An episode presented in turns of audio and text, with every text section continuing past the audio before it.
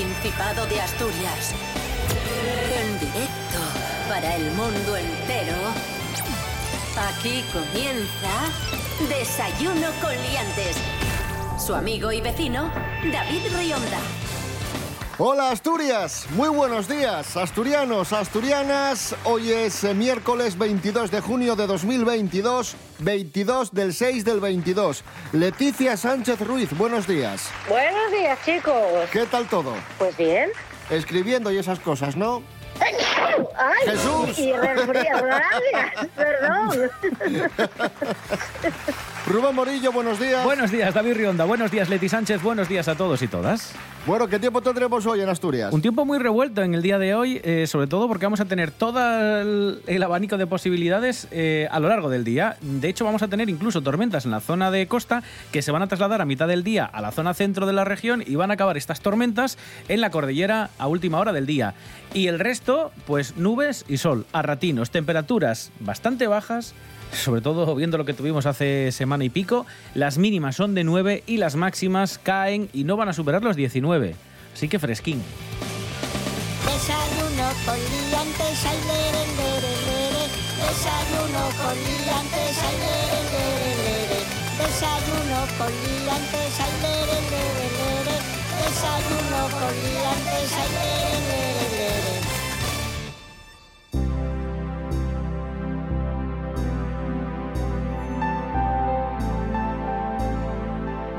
Empezamos con las novedades del caso Luis Lorenzo. A estas alturas, todos y todas sabréis de lo que estamos hablando. Por si acaso, yo doy una pincelada y lo recuerdo muy, muy rápidamente. Luis Lorenzo es un actor, a ver, no ya Antonio Banderas, pero es un actor que, que hizo sus series, presentó en televisión, fue modelo, bueno, un secundario bastante conocido, ¿no? Vale. Aquí en España. Este señor tiene una pareja, la pareja de este señor tiene una tía que es asturiana y esa señora ha, ha muerto. Y ha muerto presuntamente asesinada por Luis Lorenzo y su sobrina que querían quedarse con la herencia y presuntamente la envenenaron. Rubén Morillo, vamos Eh, con las novedades. A ver, la familia de, de la tía Isabel ha, bueno, ha pedido a través de sus abogados que esta pareja entrase en prisión provisional ante la gravedad de los hechos. Pero la fiscalía dice que no hay nada que hacer, que no creen que haya riesgo de fuga, ni de reiteración delictiva, ni de destrucción de pruebas. Así que van a seguir con medidas cautelares y van a estar en, en libertad. Eso por un lado. Y por otro, ha, ha declarado estos días eh, la señora que se encargaba en casa de Luis Lorenzo y de, y- y de su pareja de esta señora. Y ha cambiado un poco la declaración, porque cuando le tomaron declaración al principio había dicho que esta señora estaba no muy bien cuidada cuando ella llegó a casa y ha modificado, bueno, eh, ha matizado más bien la declaración que hizo en un principio y dice que cuando llegó a la casa ella observó que no estaba adaptada, que no había pañales, pero que entonces eh, Isabel no usaba porque era independiente totalmente. Isabel no necesitaba los pañales al principio porque era independiente. Y este, este dato es clave, porque en muy poco tiempo, desde que dice que ella llegó a casa y no los necesitaba, hasta que la señora era prácticamente que completamente dependiente de otra persona, pasó muy poco tiempo. ¿Cómo puede empeorar tanto en tan pocas semanas? Esa es la clave. Esa es la clave y por eso la investigación sigue abierta, claro. Independientemente de que estos señores sean culpables o inocentes, es muy revelador que los vecinos digan que escuchaban voces, es revelador que tuviese que bajar al garaje, es revelador que se quedase muchas horas sola, es decir, es, es bastante revelador y bastante perturbador. Y muy triste. Y luego, bueno, pues lo que declaró esta señora es que, bueno, pues les dijo que tenía que comprar cosas para adaptarla. eh, lo eh, para adaptar su vida a la casa, ¿no? Eh, pues la ducha y tal. Eh, y ellos que no se pusieron, pero lo compraron No, de hecho es que lo que se declaró en un principio, lo que declaraba esta señora es que eh, lo tendría que hacer todo eh, a, bueno, a costa de, de su dinero, de su propio dinero, del de la cuidadora. Oigan, es que aquí faltan elementos para atender a esta señora. Y la respuesta fue algo así como, ah, pero es que eso tienes que ponerlo tú, que eres la cuidadora. Ah, eres la claro, interna". claro. Dios mío, yo aparte de, bueno, aparte de la asquerosidad de este, caso, aparte de que si realmente la asesinaron, eh, pues se les condene, aparte de, todo esto, yo también quiero poner un, lo que decía el otro día, un, foco sobre las personas mayores que no están siendo debidamente cuidadas no están y están indefensas y no tienen eh, a, quién recurrir ni, ni, escapar de la situación en la que están. ¿eh? O sea que, ojo con esto.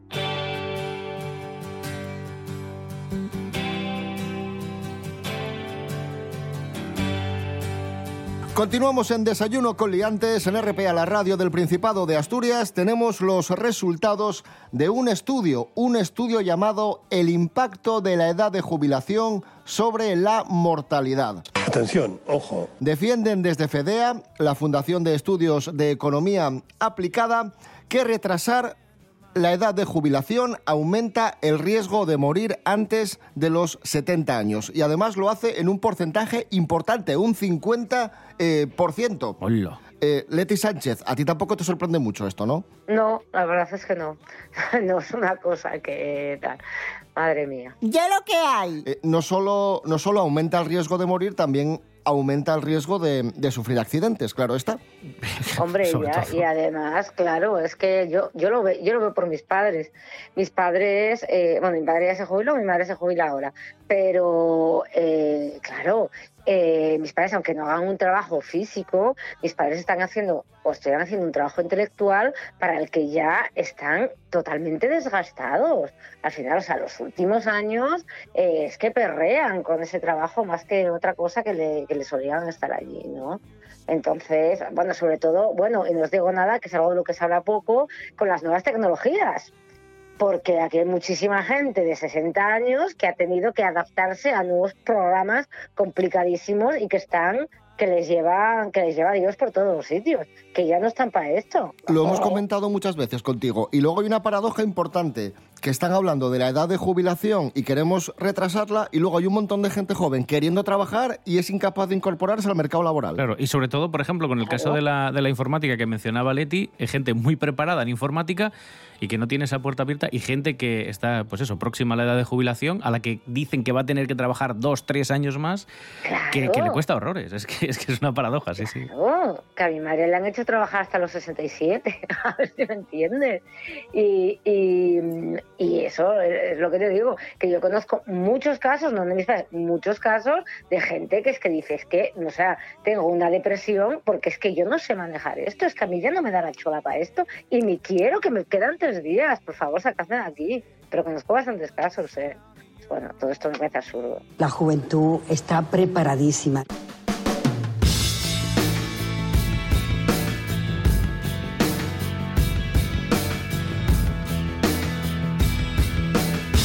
Hay zonas del cuerpo que están más calientes y otras que están más fríes. Mejor no decir cuáles. ¿Eh? ¿Y el cerebro? ¿Está frío o está caliente? Hanna Suárez Morán, buenos días. Bones, David. Nuevos afallos publicados en la revista Brain desafían la creencia generalizada de que la temperatura del cerebro y del cuerpo humano es la misma. Además, atoparon que la temperatura varía según la región del cerebro, la edad, el sexo y la hora del día. En promedio, los cerebros femeninos están alrededor de 0,4 grados más calientes que los cerebros masculinos. Esta diferencia de sexo probablemente debe ser al ciclo menstrual, en los hombres y en las mujeres. Siempre están con el ciclo menstrual, ¿eh? a muchas cosas se echen la culpa. Las resultancias también amosaron que la temperatura del cerebro aumenta con la edad, sobremanera en las regiones más fondes, donde el aumento promedio fue de 0,6 grados. Mira, entre el trabajo, el guaje, la casa, lo poco que duermo, las vueltas que doy a todo, en mi cerebro digo, tío, que está a 50 grados por lo menos. O sea, a mí que vengan a investigarme. Gracias, Hanna Suárez Morán. Vamos a escuchar mi Tierra de Gloria Estefan, el disco Mi Tierra, que fue un bombazo en todo el mundo, cumple hoy 29 años. Oh, ¿Te madre. acuerdas de aquel álbum Uf, Mi Tierra? Ay, madre que no baile yo poco esto. Mi madre. Mi Tierra, Gloria Estefan. de mi tierra bella, de mi tierra santa. Oigo ese grito de los tambores y Y ese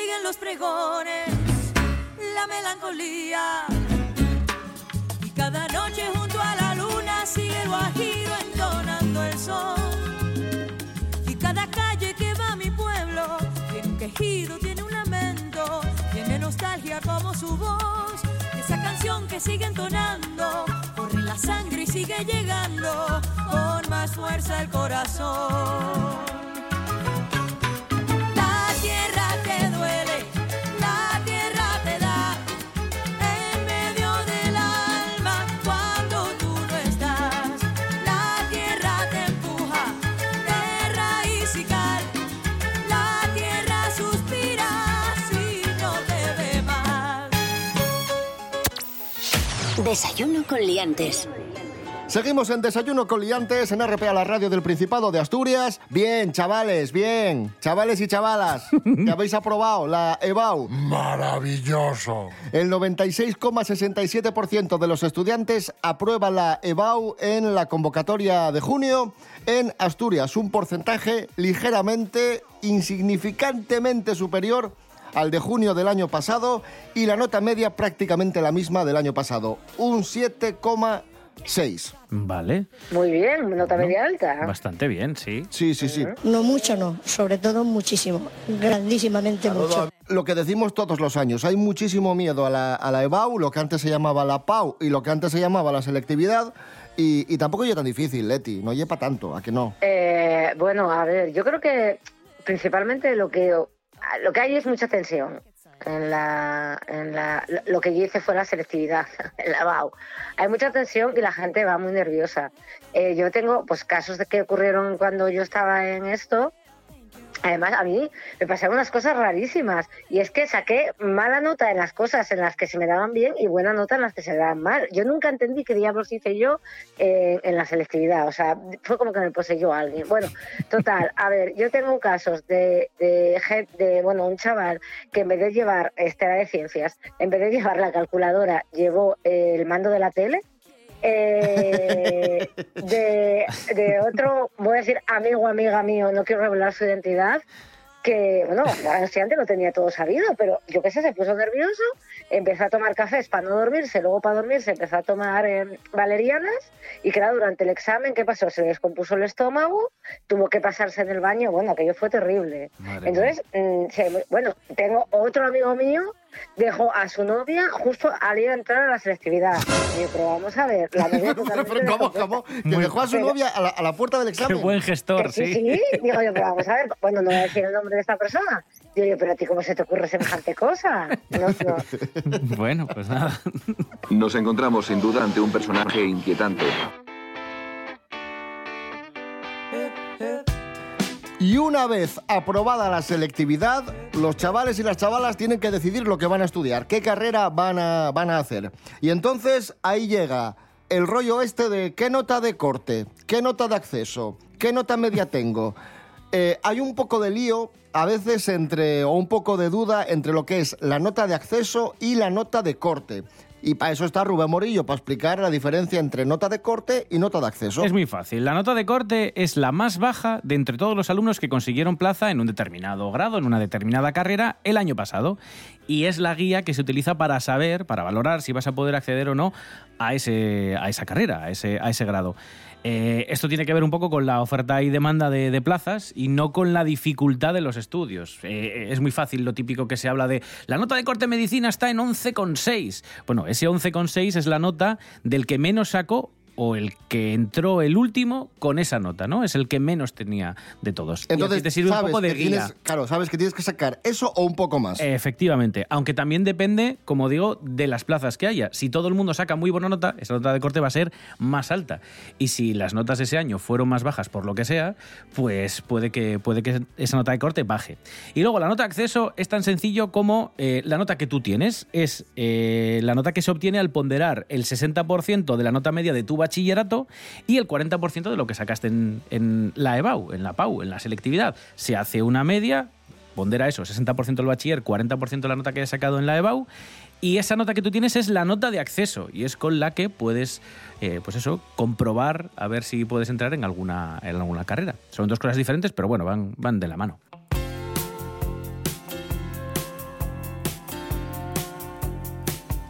Seguimos en Desayuno Coliantes en RPA, la radio autonómica de Asturias, hablando de la EBAU. Ahora vamos a conocer a los a los que han arrasado en la EBAU, a los que han sacado más nota. Aquí hay, hay nivel. El primero es Rubén Rodríguez Rodríguez, no Rubén Rodríguez Morillo, Y no. casi. Rubén Rodríguez Rodríguez, que estudió el bachillerato científico en el Instituto de Secundaria de Cangas del Narcea. La suya ha sido la mejor nota de la EBAU en Asturias este año.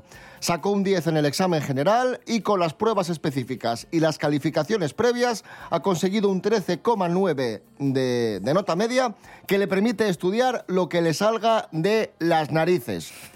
Eh, escuchamos a Rubén Rodríguez. Pues quería hacer el doble grado de física y matemáticas.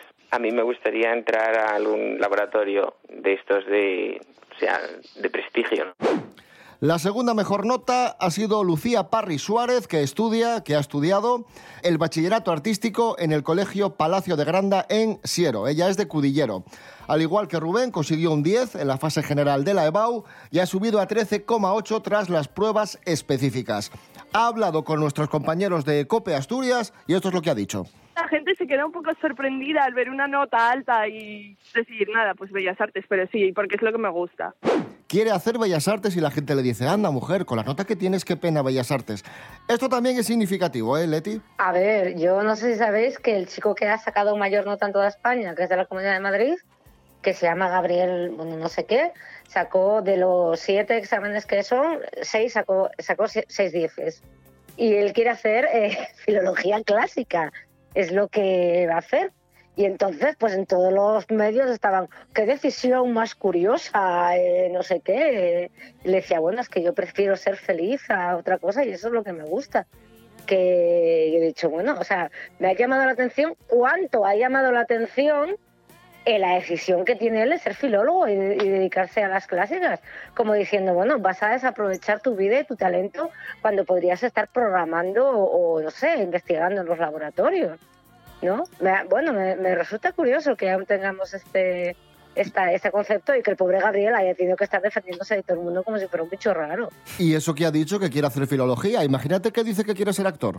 Bueno, bueno, entonces ya lo despeñan. que España es una gran nación.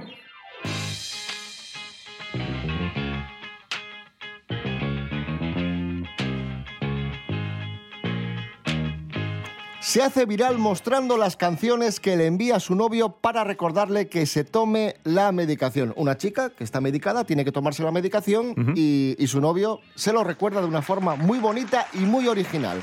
Lorena Rendueles, buenos días, cuéntanos. Buenos días, David. Buenos días, liantes. Todos en alguna ocasión hemos tenido que tomar medicación por un motivo u otro. Y claro, recordar que debemos tomarla hace que se busquen diferentes métodos para no olvidarse de hacerlo. Los más comunes, una alerta en el móvil, llevar la medicación siempre encima, notas en la agenda, pero seguro que ninguna tan original como que tu pareja te mande cada día una canción para recordártelo.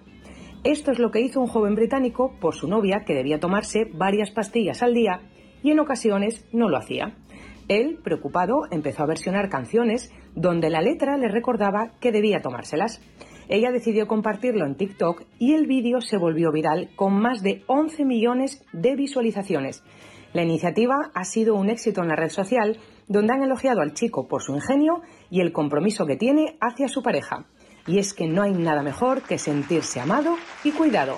Hasta la próxima, liantes. Gracias, Lorena Rendueles. Hoy cumpleaños Leire Martínez, la cantante de La Oreja de Van Gogh. Cumple 43 años. Vamos a escuchar a La Oreja de Van Gogh, 20 de enero.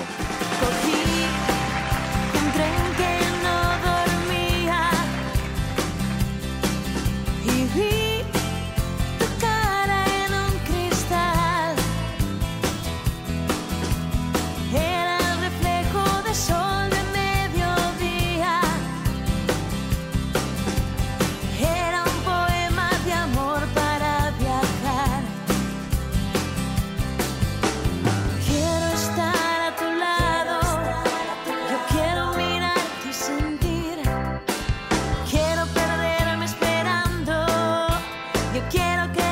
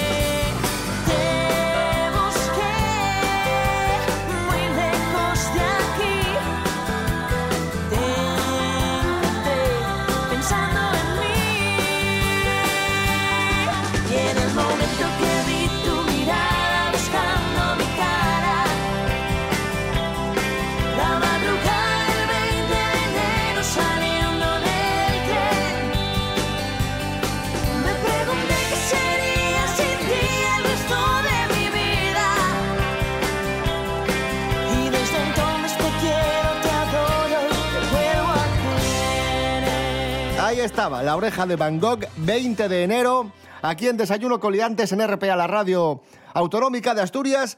Y hoy también cumpleaños Cindy Lauper, a la que Oh. vamos a escuchar. Ahí está.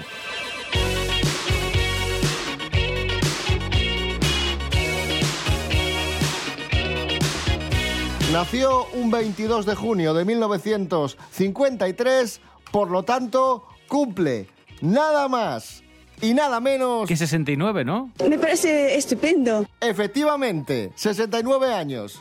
Cindy Lauper.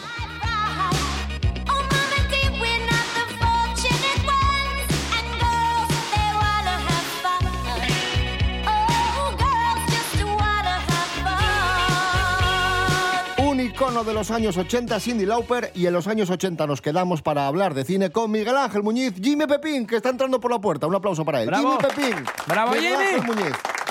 Maravilloso. Ser humano.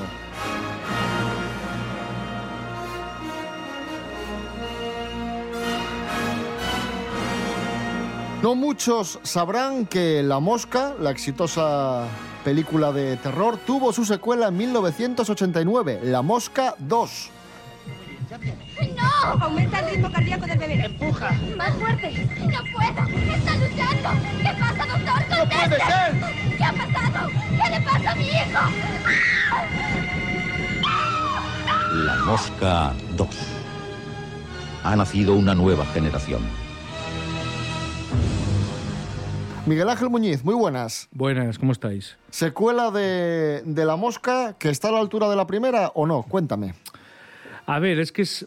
De alguna manera es una película como paralela que sigue un poco la línea de la primera de, de la versión de, de David Cronenberg, pero luego, claro, tiene otros elementos más novedosos que quizá a lo mejor a la gente en su momento no le gustaron demasiado. La- primera es del 85, creo, 86 ¿no? me parece Sí, que es. Y esta es del 89. Sí.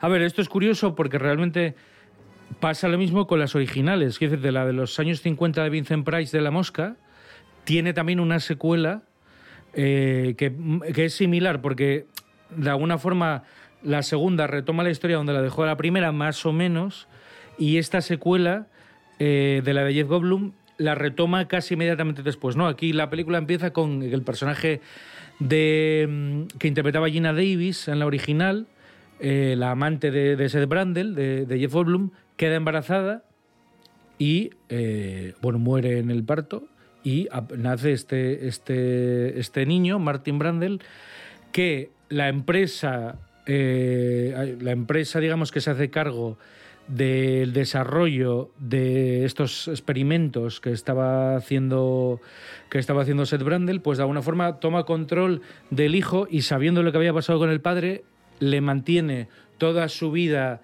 eh, infantil eh, monitorizado y controlado y vive en, en un laboratorio, básicamente. Es un poco como el show de Truman, pero, pero más cerrado. Él tiene unas habitaciones, va a un colegio que está dentro de las instalaciones de los laboratorios y, claro, crece muy rápido porque su biología, pues, su metabolismo pues, está más acelerado y, eh, pues, creo que son como... Con unos pocos años ya es un hombre adulto, ¿no? Para que nos entendamos. A ver, la película está bien, está bien hecha, claro, cargan mucho las tintas en el tema de los efectos visuales porque, bueno, está dirigida por un experto en eso. Entonces, eso quizá es una cosa que a mí no me disgusta, ¿eh? pero es una cosa que es como una nota negativa, por lo menos Que la por parte primera de es la más, crítica. es más sutil, quizá. Quizá a lo mejor, sí, no sé si más útil, pero quizá más de desarrollo de los personajes o más dramática, de alguna manera, ¿no? Tenían los efectos muy contados, eran muy impactantes, pero eran muy contados. Esta, a partir de un cierto momento, sobre todo el tercer acto, son muchos efectos. La criatura de la mosca, claro, eh, hay muchísimos, es mucho más espectacular. Todo lo del laboratorio, el monstruo pegándose con, con los de seguridad y tal. Pero aún así, yo creo que es muy interesante. Y, y bueno, mm, es una prolongación de la historia que yo creo que tiene sentido. Que no es como esta secuela, ¿sabes? Que ves tú, tío, es que aquí ya no había más que rascar y me sacaste aquí de la manga esto que no. No, aquí, bueno, es, es un giro que es, que es interesante, ya te digo. Y, y bueno, mm, ya veis que tiene nombres, bueno, importantes, ¿no? No, no está hecha por, por un tuercebotas, ¿no? Pues ahí está, La Mosca 2, la secuela de La Mosca, recuperando películas olvidadas aquí en Celuloide Maltratado con Miguel Ángel Muñiz. Gracias, Miguel Ángel. Venga, chao.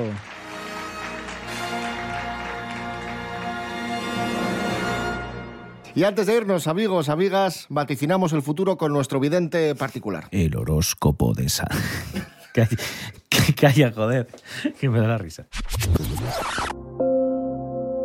El horóscopo de Santi Robles. Buenos días, gente de la predestinación. Hoy os traigo unas palabras que el horóscopo negro guarda para los Aries. Dice, estamos de acuerdo con la afirmación de que tu generosidad no tiene límites. Claro que sí, pero que no piensen que eres idiota, porque no lo eres. Me pregunto qué puede llevar a alguien a pensar que eres idiota. No sé, ¿eh? o sea, a lo mejor no es tu generosidad.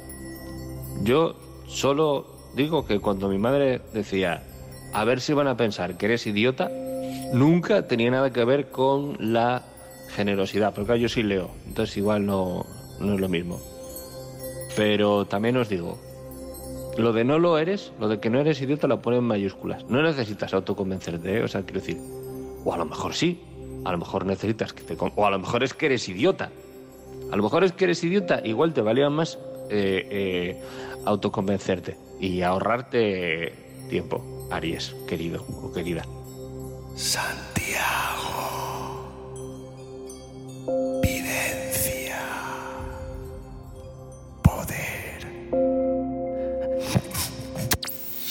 Desayuno con liantes.